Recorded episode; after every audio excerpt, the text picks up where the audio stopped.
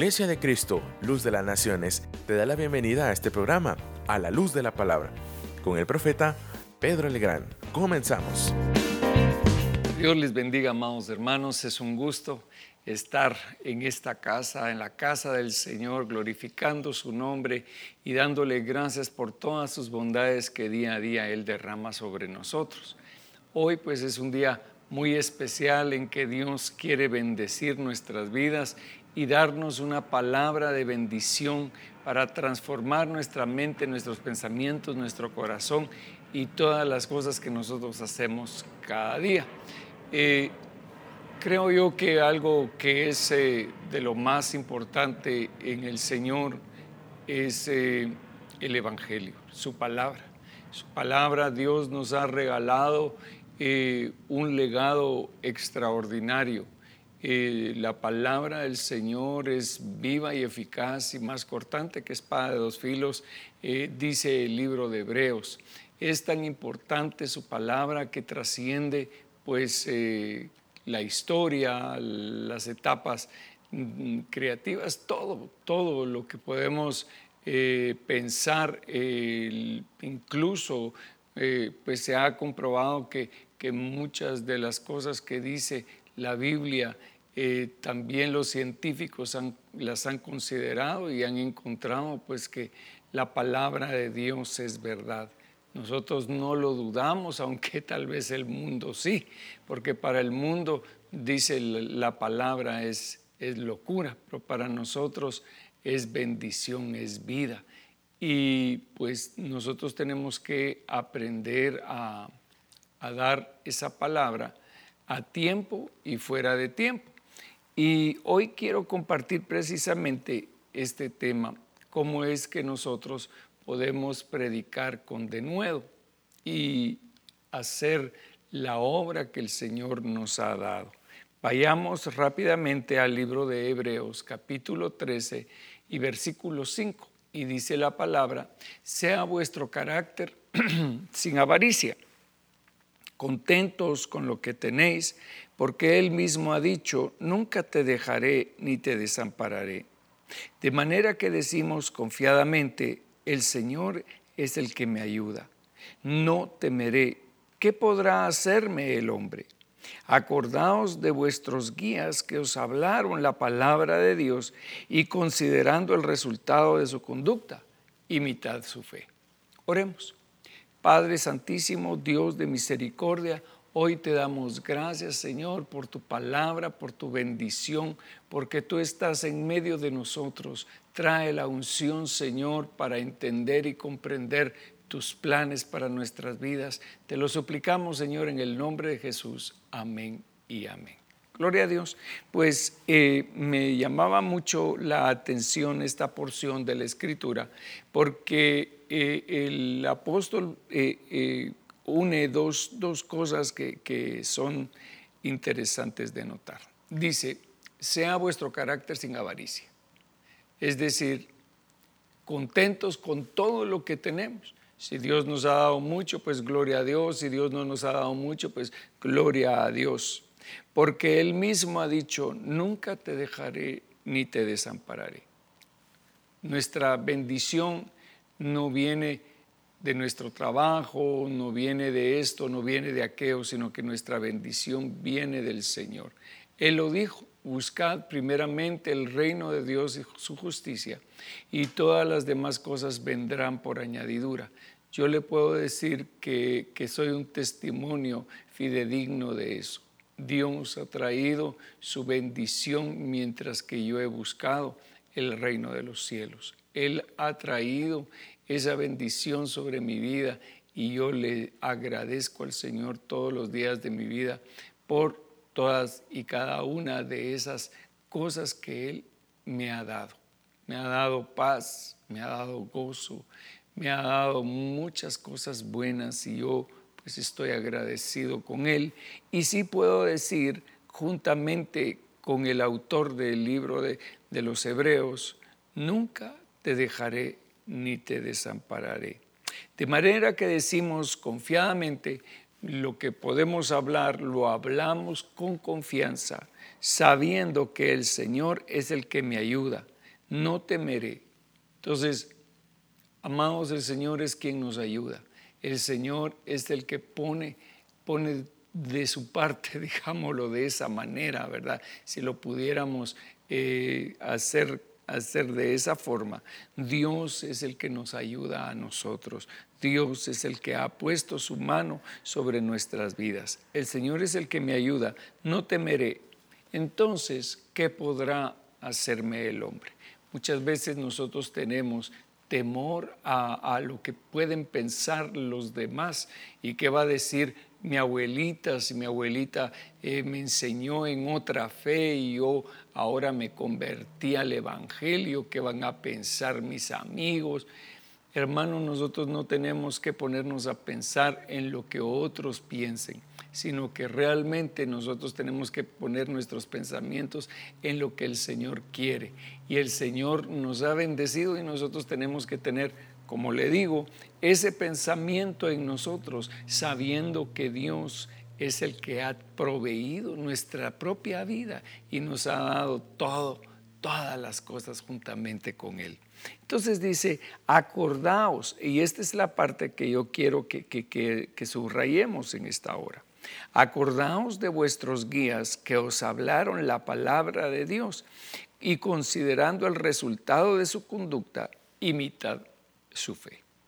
Entonces, yo tuve la, oportunidad en mi tiempo, en mis primeros años, en mis, primeros, en mis inicios como, como cristiano, de tener grandes maestros, grandes, grandes hombres de Dios que, que, que me instruyeron en el camino, ¿verdad?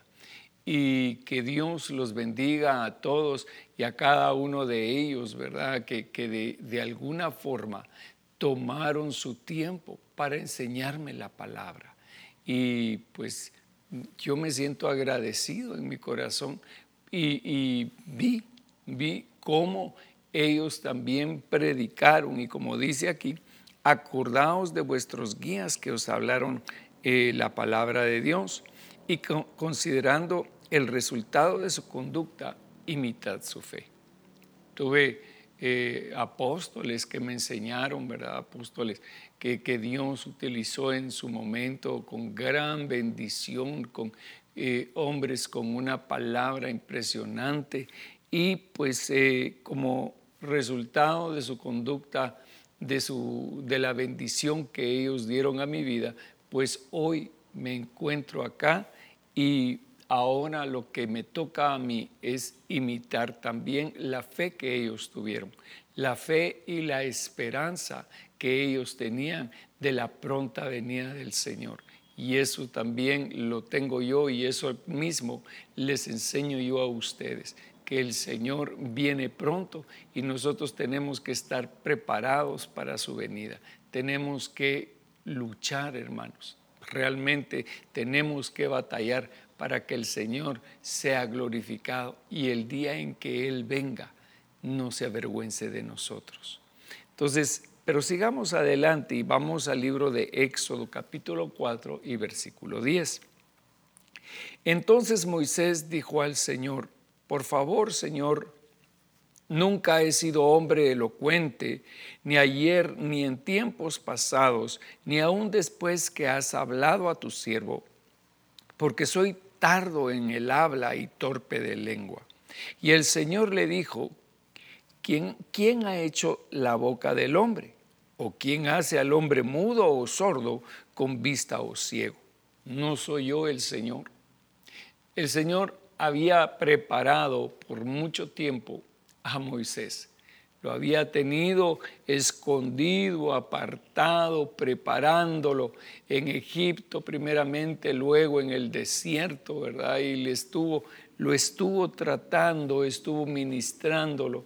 Y entonces le dice el Señor un día cuando se le aparece en medio de la zarza, Moisés, eh, yo te quiero usar, yo te voy a levantar para que libertes a mi pueblo de donde se encuentra. Moisés sabía precisamente qué era lo que el Señor quería de él, porque ya cuando era joven, cuando tenía aproximadamente unos 40 años, fue eh, y encontró a un egipcio golpeando a un, a un hebreo.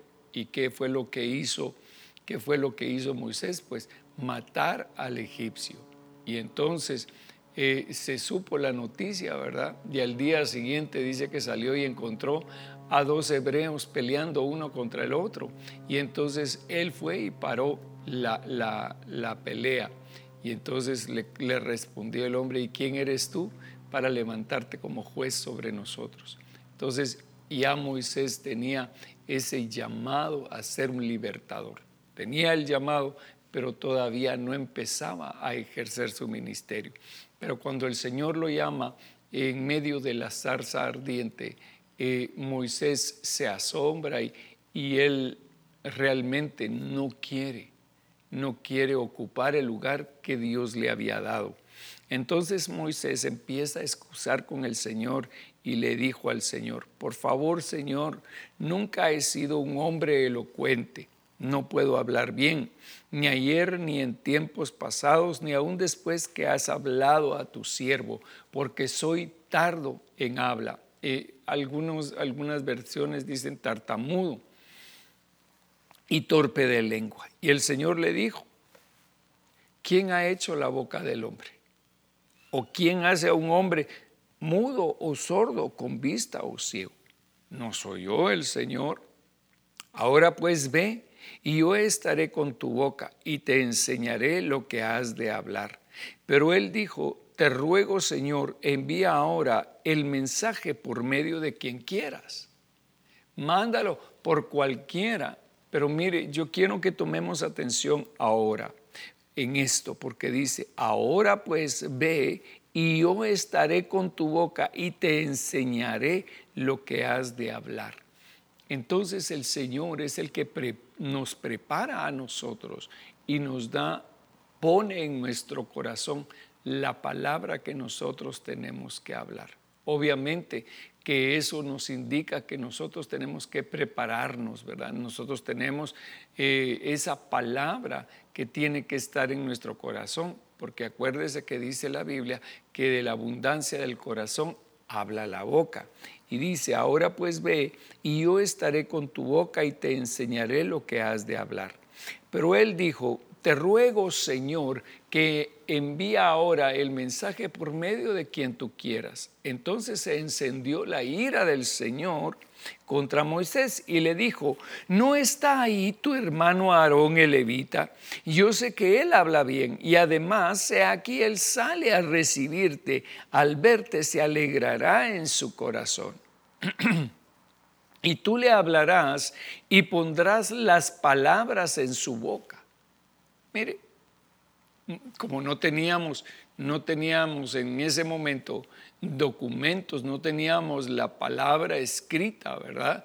Entonces Moisés se convierte en una Biblia caminante, se convierte en, el mensaje, así como, como Cristo es el mensaje, ¿verdad? Cristo es el mensaje del Padre, también Moisés toma ese lugar como figura de Cristo. Y entonces le dice, y tú le hablarás y pondrás las palabras en su boca, y yo estaré con tu boca y con su boca, y os enseñaré lo que habéis de hacer. Entonces, nosotros tenemos que clamar al Señor, hermano.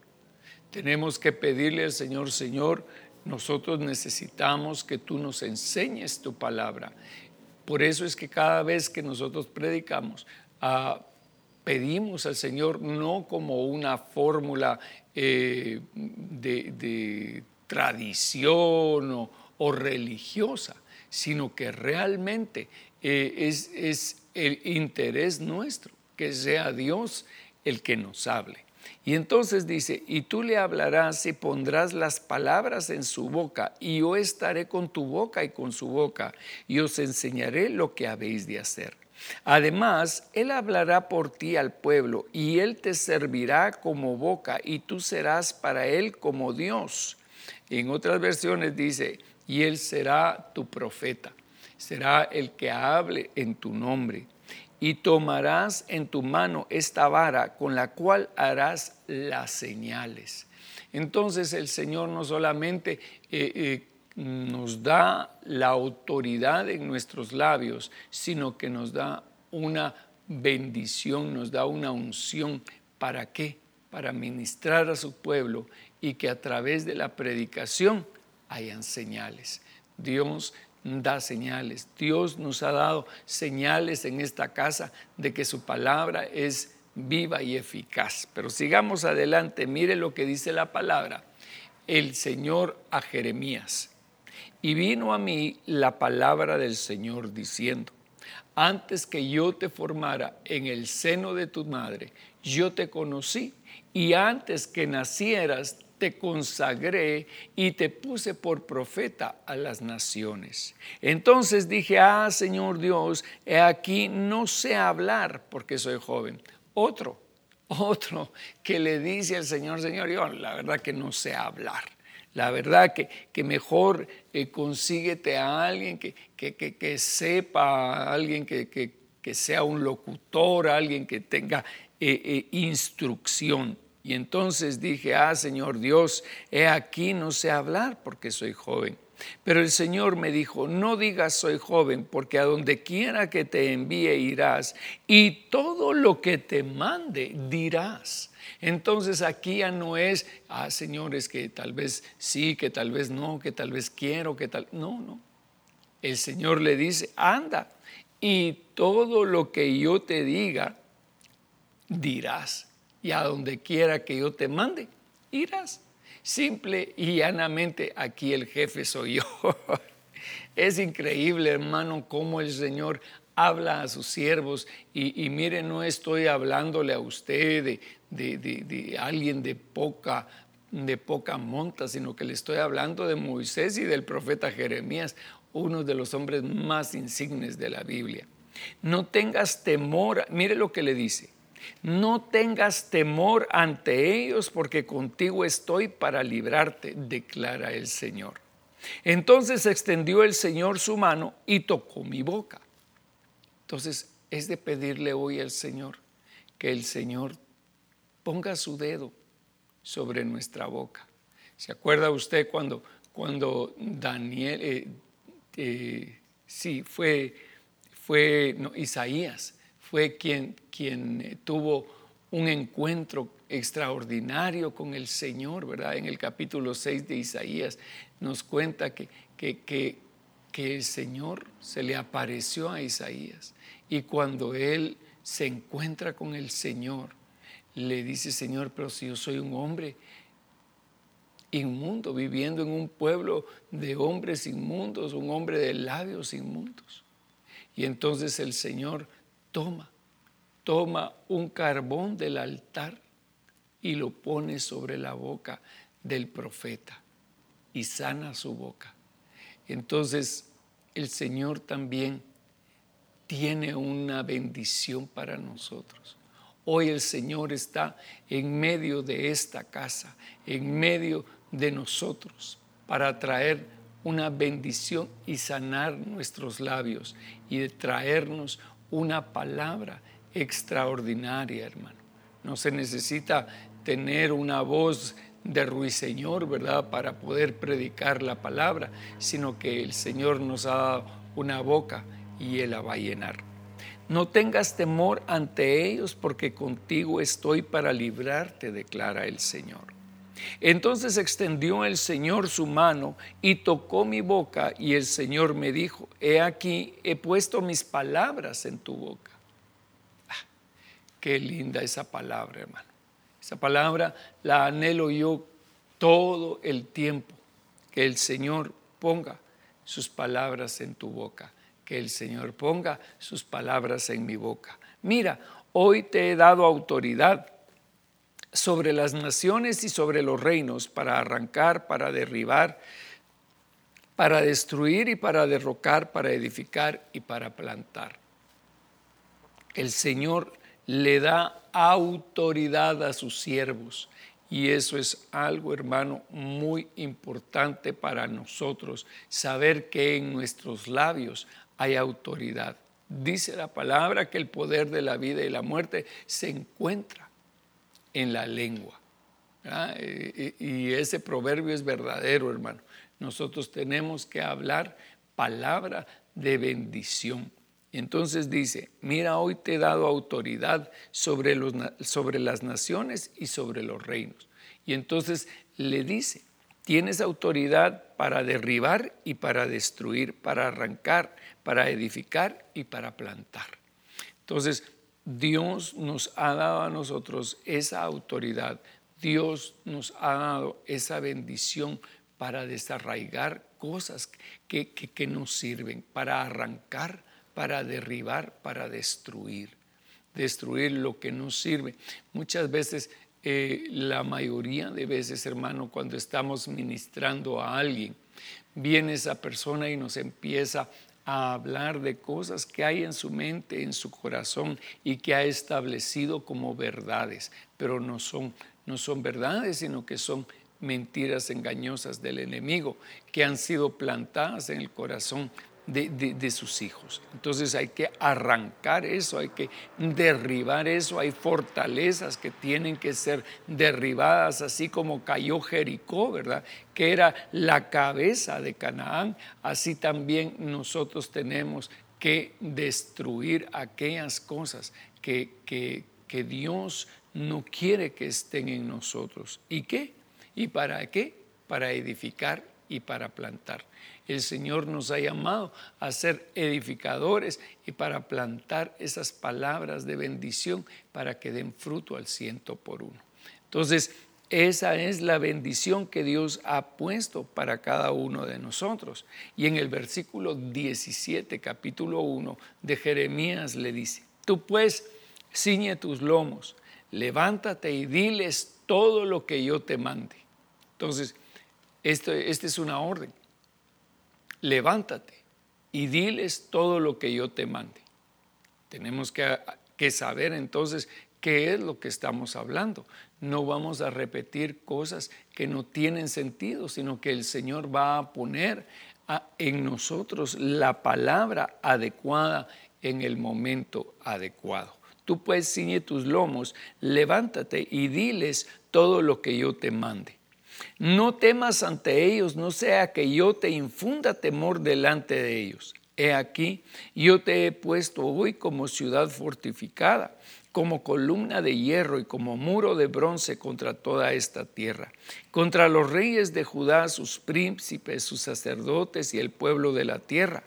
Pelearán contra ti, pero no te vencerán, porque yo estoy contigo, declara el Señor para librarte. Entonces, aquí hay una, una, cosa que yo quiero resaltar y dice, no temas ante ellos, no sea que yo te infunda temor delante de ellos. Tremenda esta palabra, hermano. Porque muchas veces nosotros tenemos temor de las personas, pero no debemos de temer al hombre, sino que dar esa palabra que el Señor nos ha dado. Mire, en el, en el mover profético las cosas son así. Es, es, es confrontativo muchas veces. Es, es precioso, es precioso el fluir profético, pero nosotros tenemos que saber cuándo hablar y cuándo callar. Y cuando Dios dice, ahora ve, ahora tenemos que ir. Eso fue lo que le pasó precisamente a Jonás, ¿verdad? Que el Señor le dijo, te vas a ir a Nínive y le vas a predicar a Nínive. ¿Y qué hizo Jonás? desertó al propósito de Dios, al plan que Dios tenía. Entonces Dios tuvo que tratar con él, lo ordenó, lo, le dio su, su, su, eh, su medicina, ¿verdad? Le dio su medicina a Jonás y, después de su tratamiento, hermano, Jonás no tuvo más que ir y hacer el propósito de Dios. Entonces, nosotros debemos de saber que Dios nos ha llamado. Eh, una vez a mí me tocó darle un mensaje a un hombre muy importante y yo decía, Señor, pero confírmame este mensaje. Y hermano, yo le, le pedí confirmación de una y de otra manera y el Señor me confirmó. Entonces tuve que ir, ¿verdad? Tuve que ir con aquel hombre y, darle la palabra. Y gracias a Dios, pues él la recibió y hasta ahí quedó el asunto. Pero nosotros vemos a un Elías, por ejemplo. A Elías que se levanta y va con Acab y le dice, diciendo, Acab el rey de Israel, le dice, mira, dice Jehová, delante de quién estoy, que no lloverá en esta tierra, sino por la palabra de mi boca. Y cierra los cielos de Israel por tres años y medio. Entonces, hermano, esto es impresionante porque Dios nos envía, pero a quien Dios envía también le da autoridad le da esa autoridad para bendecir, porque nosotros estamos en, una, en esta nueva dispensación, ¿verdad? En la dispensación del, del Espíritu Santo. Y el Espíritu Santo es el consolador, el que trae palabra de bendición para nosotros. Obviamente que también viene una palabra de ciencia, palabra de conocimiento, ¿verdad? Para descubrir aquellas cosas que están en secreto. Pero mire lo que dice. Tú pues ciñe tus lomos, levántate y diles todo lo que yo te mande. No temas ante ellos, no sea que yo te infunda temor delante de ellos. He aquí, yo te he puesto hoy como ciudad fortificada.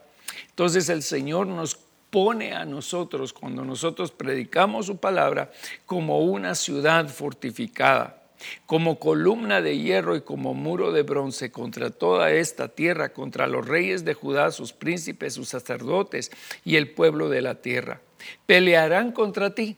De una vez se lo advierte el Señor y le dice, mira, van a pelear contra ti, pero no te vencerán, porque yo estoy contigo. Entonces, que peleen contigo, hermano, que peleen contigo, pero no te van a vencer porque yo estoy contigo, declara el Señor, para librarte. Entonces, a pesar de que nuestros enemigos, los enemigos del Señor, peleen contra nosotros, no nos van a vencer, porque el Señor nos va a librar.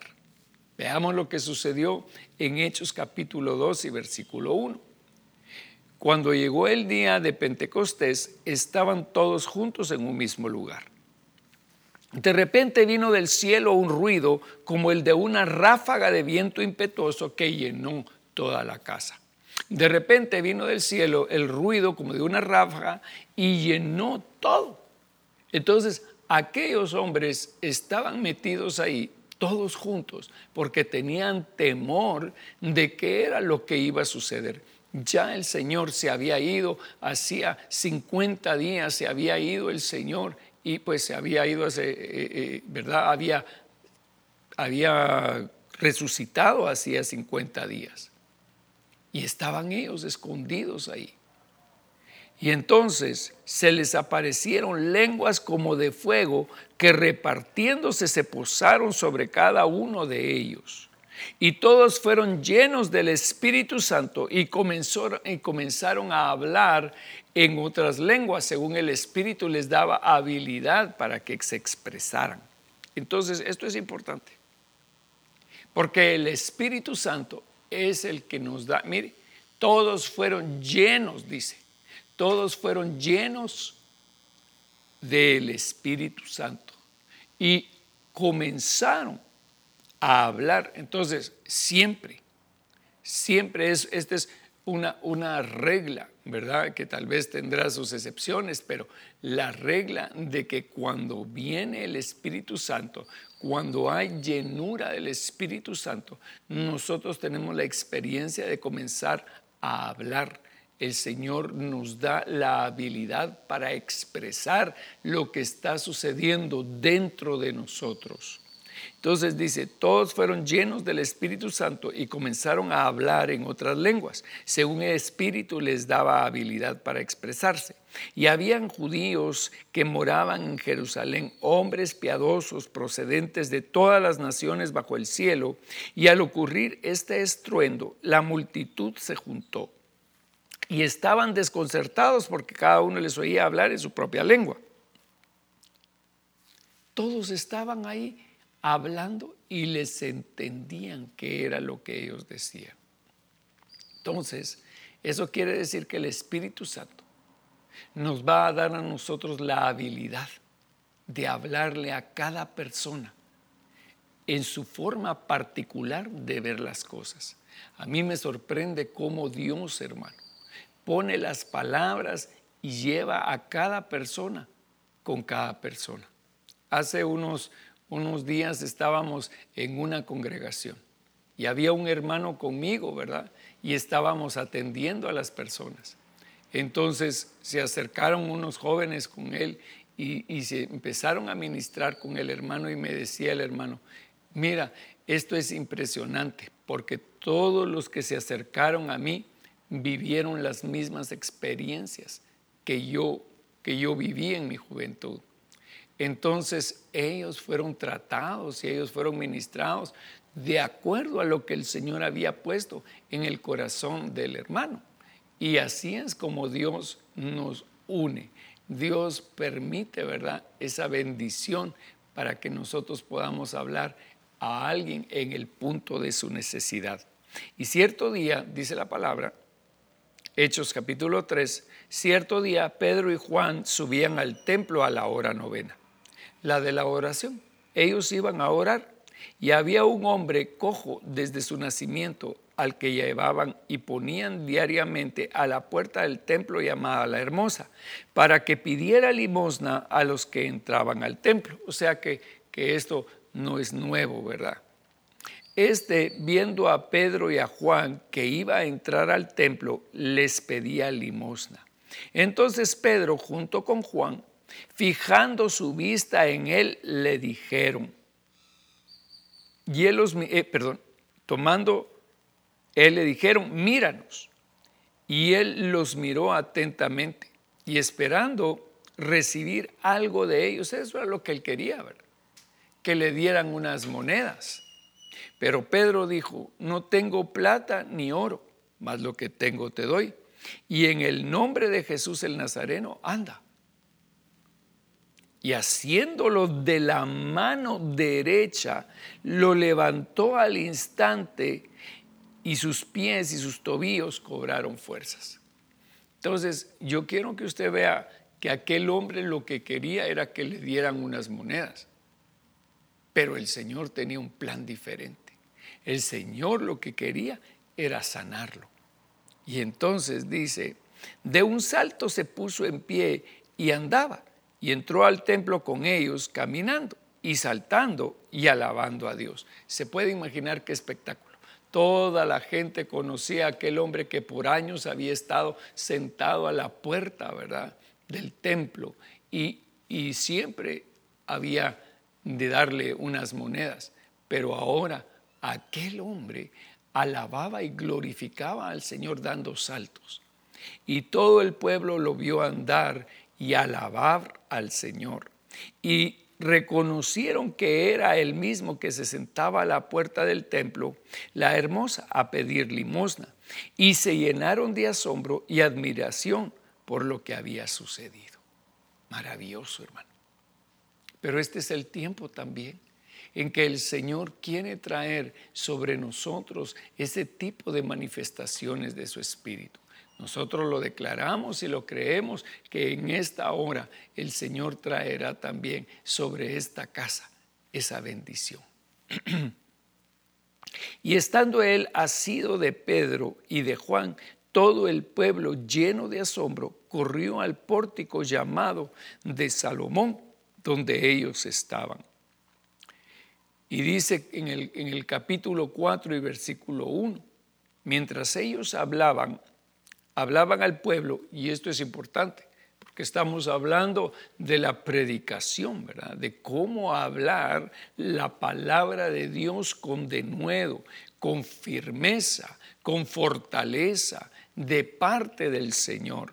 Mientras ellos hablaban al pueblo, se les echaron encima los sacerdotes, el capitán de la guardia del templo y los saduceos indignados porque enseñaban al pueblo y anunciaban en, Jesucristo la resurrección de los muertos. ¿Se acuerda usted que los saduceos tenían ese problema? Que ellos no creían en la resurrección ni tampoco en los ángeles. Ellos decían, no, no, no, no, no, no. Todas esas cosas son historias de viejas, ¿verdad? Y nosotros no las vamos a, no las vamos a creer. Y estos están enseñando sobre la resurrección de Cristo. Y eso no lo vamos a permitir nosotros aquí. Y entonces, hermano, se volvió un, un gran problema, ¿verdad? Ellos estaban indignados, dice la palabra, y les echaron mano y los pusieron en la cárcel hasta el día siguiente, pues ya era tarde. Pero muchos de los que habían oído el mensaje creyeron. Muchos de los que habían oído el mensaje creyeron, llegando el número de los hombres como a cinco mil. Se puede imaginar, hermano, el primer culto de Pedro, el segundo culto de Pedro, hermano, y se convirtieron cinco mil al Señor. Gloria a Dios. Hermano, este es un tiempo en que el Señor va a traer manifestaciones poderosas de su espíritu y muchos de los que de los que no conocen al Señor, que los que han tal vez oído pero no han creído, el Señor traerá convicción no solamente a través de mi palabra, pero a través de la palabra de cada uno de nosotros. Dios nos está preparando como un pueblo para dar esta palabra. Y dice, y sucedió que al día siguiente se reunieron en Jerusalén sus gobernantes, ancianos y escribas, y estaban ahí el sumo sacerdote Anás, Caifás, Juan y Alejandro, y todos los que eran del linaje del sumo sacerdote. Y habiéndolos puesto en medio de ellos, les interrogaban, ¿con qué poder o en qué nombre habéis hecho esto? Y entonces Pedro, lleno del Espíritu, lleno del Espíritu, les dijo, mire qué, qué precioso esto, porque el Señor llenó a Pedro con el Espíritu Santo para hablar. Entonces Pedro, lleno del Espíritu Santo, le dijo, gobernantes y ancianos del pueblo, si se nos está interrogando hoy por causa del beneficio hecho a un hombre enfermo, ¿de qué manera éste ha sido sanado? Sabed todos vosotros y todo el pueblo de Israel que en el nombre de Jesucristo el Nazareno, a quien vosotros crucificasteis y a quien Dios resucitó entre los muertos, por él este hombre se halla aquí sano delante de vosotros. Entonces, fue por el, lo que el Señor hizo, por su resurrección y por la obra del Señor y del Espíritu Santo que aquel varón se había levantado. Al ver la confianza de Pedro y de Juan y dándose cuenta de que eran hombres sin letras y sin preparación, eran hombres sencillos. ¿Cuál era el trabajo de Pedro? ¿Cuál era el trabajo de Juan? Ellos eran pescadores, no eran doctores de la ley, no, no estaban en el templo todo el día, no, pero tenían la unción del Espíritu Santo. Qué maravilloso, hermano. Qué maravilloso es decirle al Señor, Señor, prepárame. Porque aunque yo soy inútil en mis propias fuerzas, ¿verdad? A través de tu Espíritu, yo puedo ser un hombre que transforme la vida de muchos a través de tu palabra. Al ver la confianza de Pedro y de Juan y dándose cuenta de que eran hombres sin letras y sin preparación, se maravillaban y reconocían que ellos habían estado con Jesús. Entonces, eso es lo interesante de todo esto. Que también nosotros estemos con el Señor. Que también se digan en nosotros, ah, este hombre o esta mujer han estado con el Señor. Y hermano, nadie, nadie que haya tenido un encuentro, que haya tenido comunión con el Señor es el mismo. Si no, mire lo que le pasa a Pablo, pues. Cuando, cuando el Señor le habla a Pablo en el camino a Damasco, Pablo ya no es el mismo. Pablo era un asesino y perseguidor de la iglesia y se convierte en el perito arquitecto de la iglesia. Impresionante.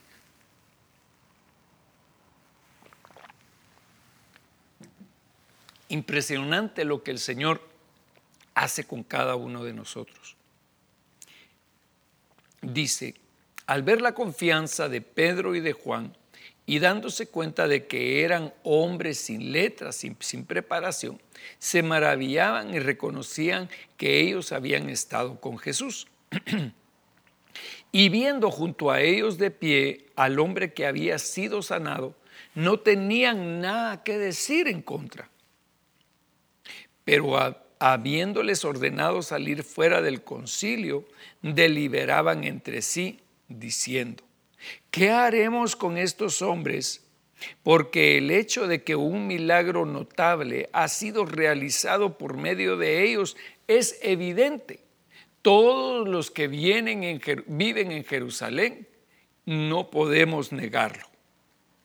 Mas a fin de que no se divulgue más entre el pueblo, amenacémoslos para que no hablen más a hombre alguno en este nombre.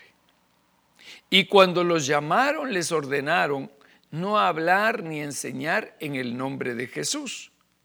Respondiendo Pedro y Juan les dijeron, vosotros mismos juzgad si es justo delante de Dios obedecer a vosotros antes que a Dios. Porque nosotros no podemos dejar de decir lo que hemos visto y oído. Ahora, Señor, dijeron ellos, escucha sus amenazas y ayúdanos a nosotros, que somos tus siervos, a anunciar tu mensaje con valentía. Aleluya, hermano. Mire, esta palabra a mí me llenó mi corazón porque dice esta oración. Esta oración es la que yo pido en esta hora, no solamente por mí, sino por cada uno de nosotros. Dice, ahora Señor, escucha sus amenazas y ayúdanos a nosotros, que somos tus siervos, a anunciar tu mensaje con valentía. Seamos valientes, como le dijeron a Josué solamente esfuérzate y sé muy valiente. Y al mismo tiempo sana a los enfermos y haz señales milagrosas por el poder de tu santo siervo Jesús. Cuando los creyentes terminaron de orar, el lugar donde estaban reunidos, donde estaban reunidos tembló. Se puede imaginar qué oración más tremenda la que habían hecho estos hombres, hermanos, que cuando estaban orando tembló la tierra. Y fueron llenos del Espíritu Santo y siguieron anunciando valientemente el mensaje de Dios. Entonces, amados, nosotros tenemos que aprender aprender de esos primeros hombres, ¿verdad? Que a pesar de todas las luchas y de todas las circunstancias que habían alrededor de ellos, el Señor trajo una palabra de bendición sobre ellos. Fueron llenos con su Espíritu Santo y hermano, el Señor hacía obras extraordinarias a través de ellos. Este es el tiempo que el Señor nos ha dado a nosotros para que su nombre sea glorificado por nuestras palabras y por nuestros hechos. Aleluya. Mire lo que dice en el libro de Filipenses capítulo 1 y versículo 12. Dice, y quiero que sepáis, hermanos, que las circunstancias en que me he visto han redundado en el mayor progreso del Evangelio. Aquí está el apóstol Pablo hablando y está hablando de todos los problemas que él tuvo. Si alguien tuvo problemas, fue el apóstol Pablo, hermano. Él estaba prisionero. Y aquí está hablando de eso. De tal manera escuche, de tal manera que mis prisiones por la causa de Cristo se han hecho notorias en toda la guardia pretoriana y a todos los demás, y que la mayoría de los hermanos, confiando en el Señor por causa de mis prisiones, tienen mucho más valor para hablar la palabra de Dios sin temor.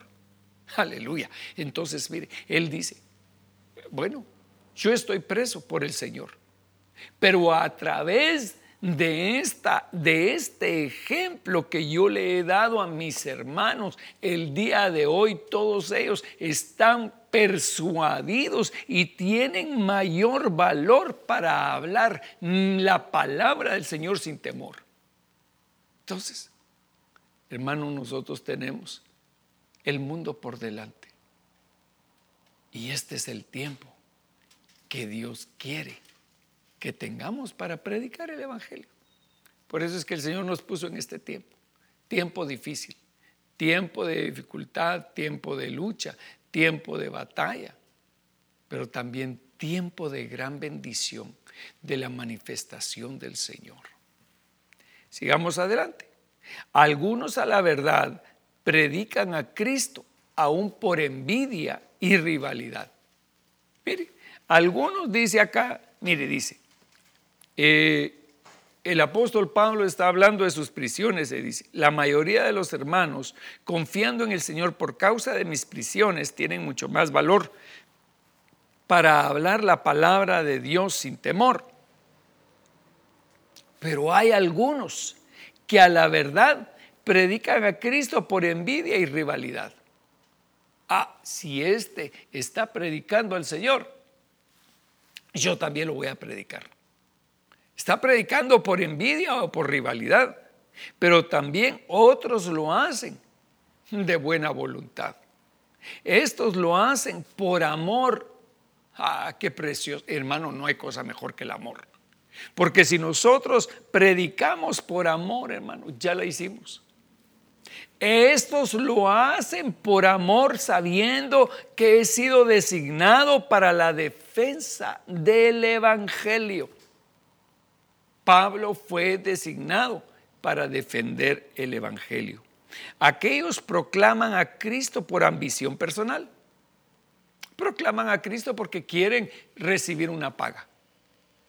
Hay algunos que, hermano, mire, Dios los ha llamado para ser siervos.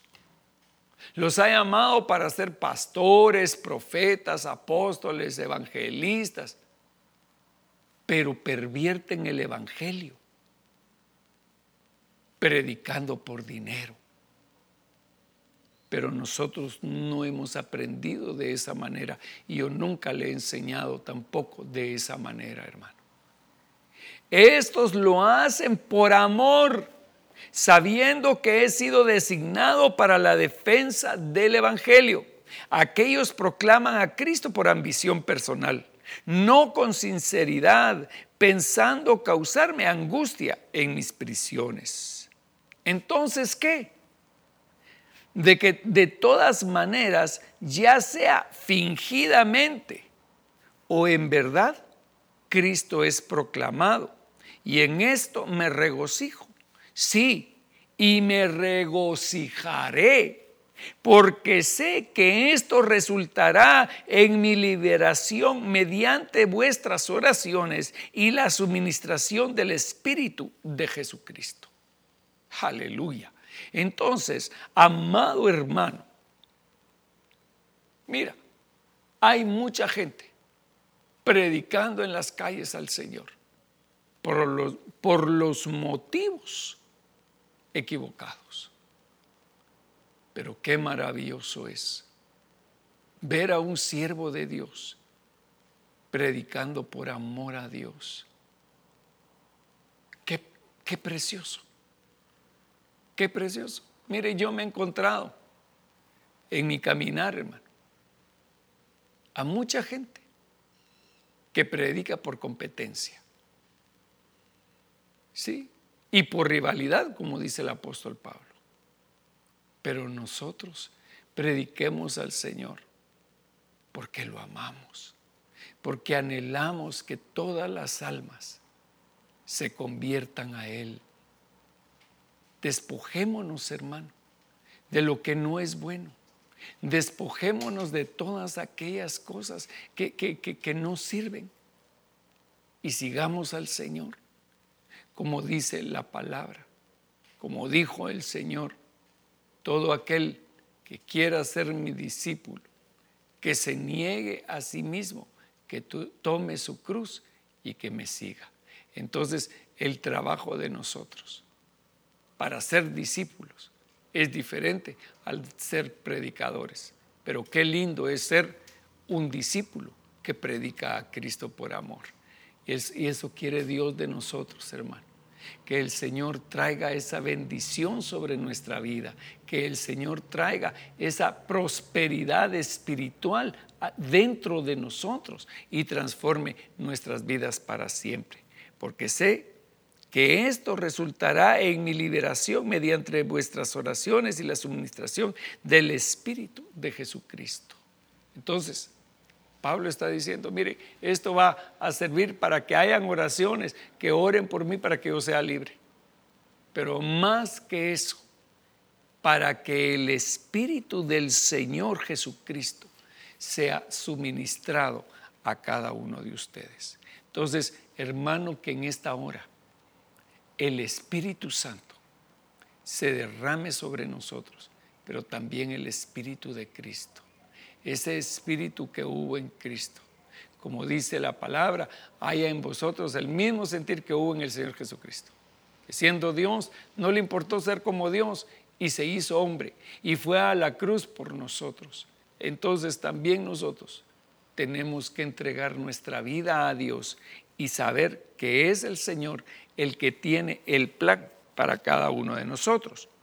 Filipenses 1:20 dice, conforme a mi anhelo y esperanza de que nada, en nada seré avergonzado, sino que con toda confianza, mire, mire lo que dice Pablo, ahora con toda confianza, aún ahora, como siempre, Cristo será exaltado en mi cuerpo, ya sea por vida o por muerte, pues para mí el vivir es Cristo y el morir es ganancia. Ah, entonces, eso es admirable, hermano. Es admirable lo que el Señor quiere hacer con nosotros, convertirnos a nosotros en discípulos de amor y por amor predicar su nombre. Leamos lo que le dice Pablo a Timoteo y le dice en su segunda carta. Mire, este es, este, esto me toca mucho mi corazón porque es el apóstol hablándole a su hijo Timoteo. Y le dice, Pablo, apóstol de Cristo Jesús, por la voluntad de Dios.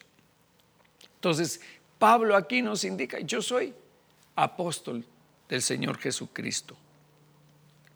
Según la promesa de vida en Cristo Jesús, a Timoteo, amado Hijo, gracia, misericordia y paz de parte de Dios de Dios Padre y de, y de Cristo Jesús nuestro Señor. Doy gracias a Dios. Pablo empieza diciendo eso. Doy gracias a Dios a quien sirvo con limpia conciencia. Maravilloso. Servir al Señor con limpia conciencia.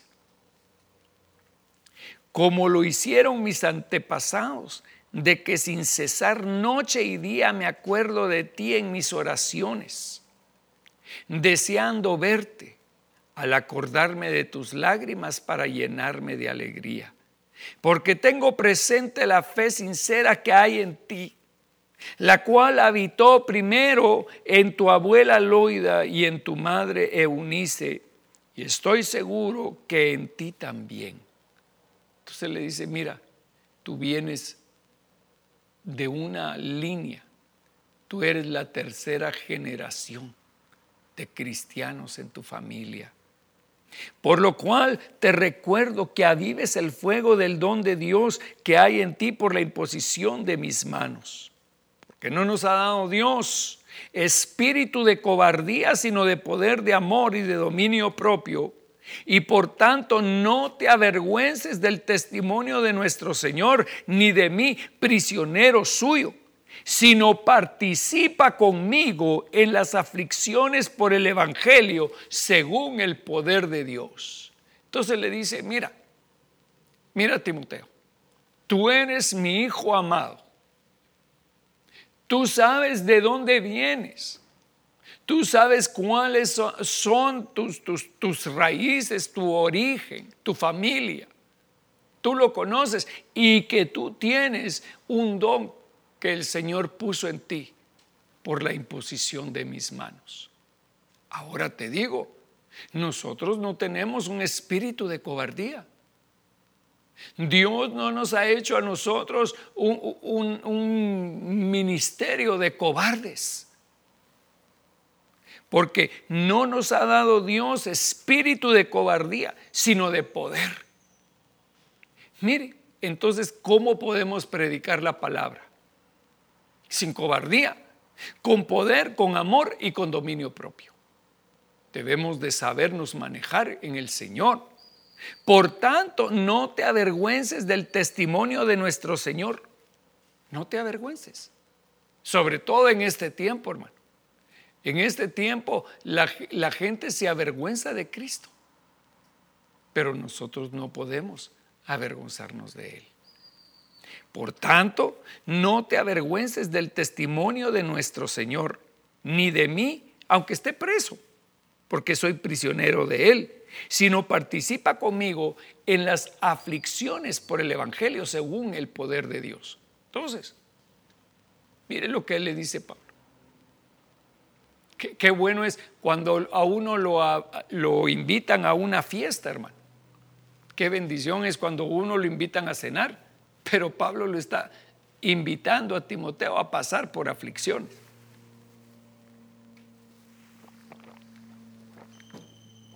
Pero esto es en el poder de Dios, quien nos ha salvado y nos ha llamado con un llamamiento santo, no según nuestras obras, sino que según su propósito y según la gracia que nos fue dada en Cristo Jesús desde la eternidad. Entonces, hermano, aquí está claro. Mire, Dios, el Señor Jesucristo, quien nos ha salvado y nos ha llamado con un llamamiento santo, Dios nos llamó a nosotros, ya lo leímos en Jeremías, pero también a nosotros, dice Pablo, quien nos salvó, también nos llamó con un llamamiento santo. No según nuestras obras, sino según su propósito y, su, y según la gracia que nos fue dada en Cristo desde la eternidad. Hablando preexistencialmente. Desde la eternidad Dios ya nos había escogido a nosotros.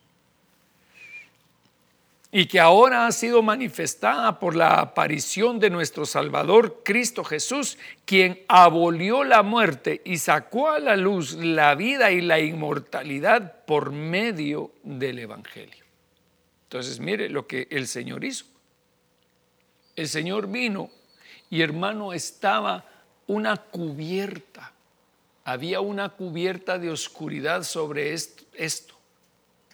Y el Señor quitó el velo. Y ahora dice, Cristo Jesús, quien abolió la muerte, sacó a la luz la vida y la inmortalidad por medio del Evangelio, para el cual yo fui constituido predicador, apóstol y maestro. Mire cómo dice Pablo, yo fui constituido por el Señor primeramente como predicador. Pablo empezó a predicar. Luego el Señor lo mandó como un apóstol. Y finalmente dice, pero también soy un maestro. Y hoy te estoy enseñando, Timoteo. Entonces le está diciendo a Timoteo, mira, yo te estoy predicando, porque yo soy tu apóstol, pero también soy tu maestro para que aprendas cómo se hacen las cosas en el Señor. Por lo cual también sufro estas cosas, pero no me avergüenzo porque yo sé en quién he creído y estoy convencido, convencido de que es poderoso para guardar mi depósito hasta aquel día.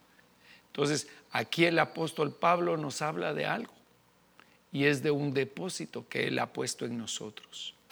Un depósito que tienes que llenar.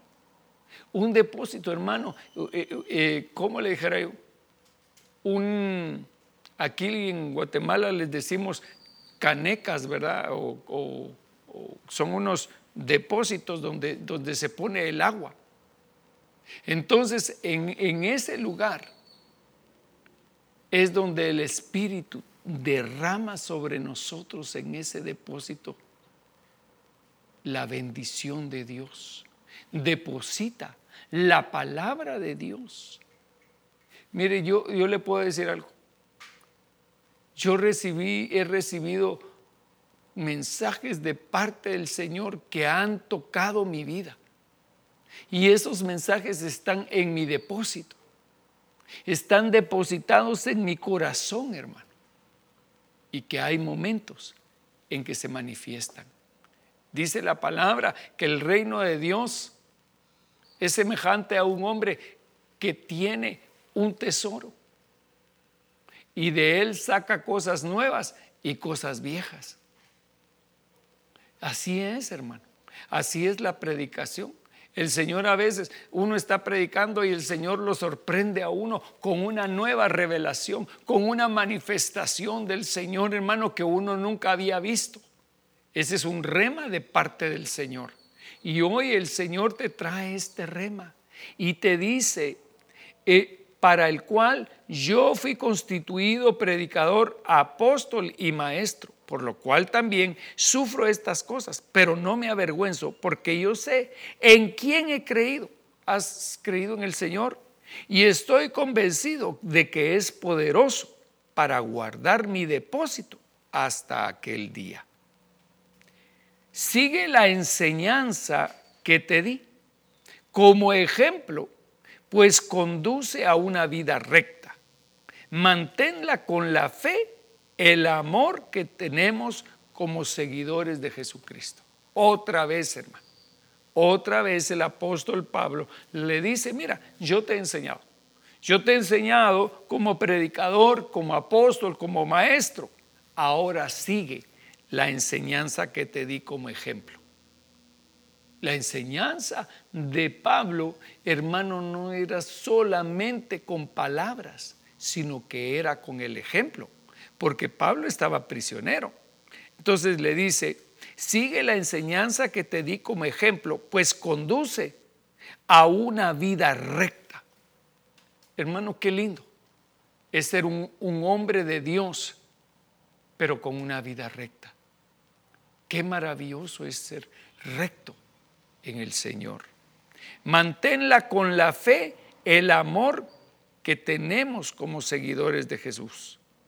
Esa enseñanza es un tesoro que se te ha confiado. Así que guárdalo con la ayuda del Espíritu Santo que vive en nosotros. Aleluya. Aquí también en otra versión dice, guárdala en tu depósito, ¿verdad? Pero a mí lo que me llamó, porque esta me parece que es la, la, la versión, no recuerdo qué versión es esta, esta no es las Américas. Y dice, creo que es eh, eh, la TLA, creo que es. Esa enseñanza es un tesoro que se te ha confiado. Entonces, amados hermanos, la enseñanza que Dios nos da es un tesoro para nosotros, que debemos de, guardar, amar, atesorar en nuestro corazón. Marcos 16, 20 dice, y ellos salieron y predicaron por todas partes, hablando de, los discípulos del Señor Jesucristo, colaborando el Señor con ellos y confirmando la palabra por medio de las señales que la seguían. Ellas anunciaron inmediatamente a Pedro y a sus compañeros todas estas instrucciones y después de esto Jesús mismo envió por medio de ellos desde el oriente hasta el occidente el mensaje sacrosanto e incorruptible de la salvación eterna. Entonces, hoy nosotros también recibimos ese tesoro, esa herencia que Dios nos ha dado, esa palabra de bendición que hoy podemos ministrar. Amados, Dios nos ha entregado un propósito eterno, así como lo hizo con su siervo Moisés así como lo hizo con el profeta Jeremías, así como lo hizo con Pablo y con cada uno de los, de los eh, ministros de aquel entonces, también en este tiempo. Dios nos está confiando a cada uno de nosotros la oportunidad de predicar la palabra. Dios nos escogió a nosotros para esto. No escogió a los demás, sino que a nosotros. Dios nos llamó. Y nosotros somos siervos del último tiempo, hermano. Nos llamó a la última hora. ¿Se acuerda usted de esa parábola?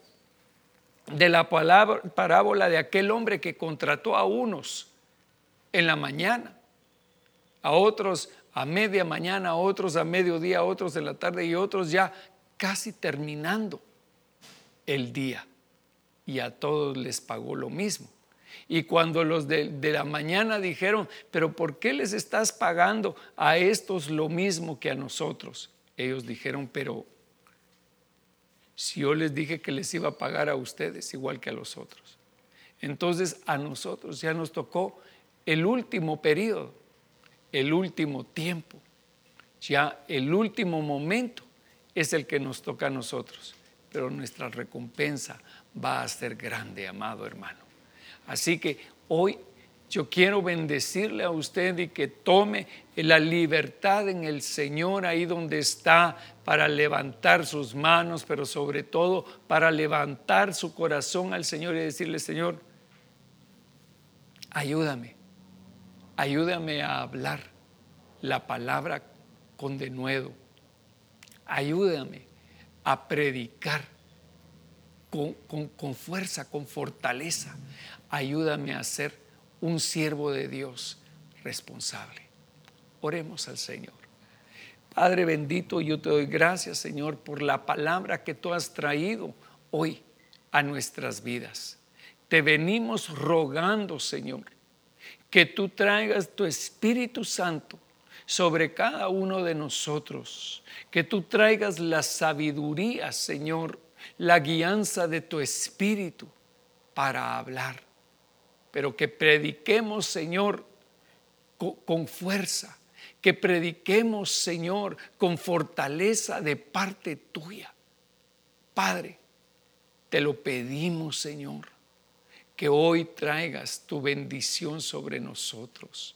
Trae tu espíritu, Señor. Trae el espíritu de Cristo.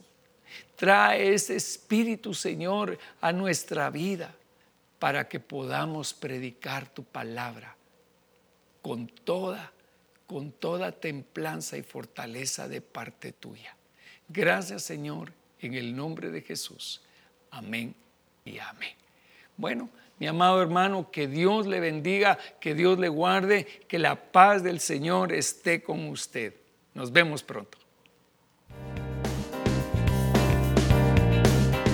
Gracias por escuchar a la luz de la palabra con el profeta Pedro Legrand. Que Dios te bendiga. Hasta pronto.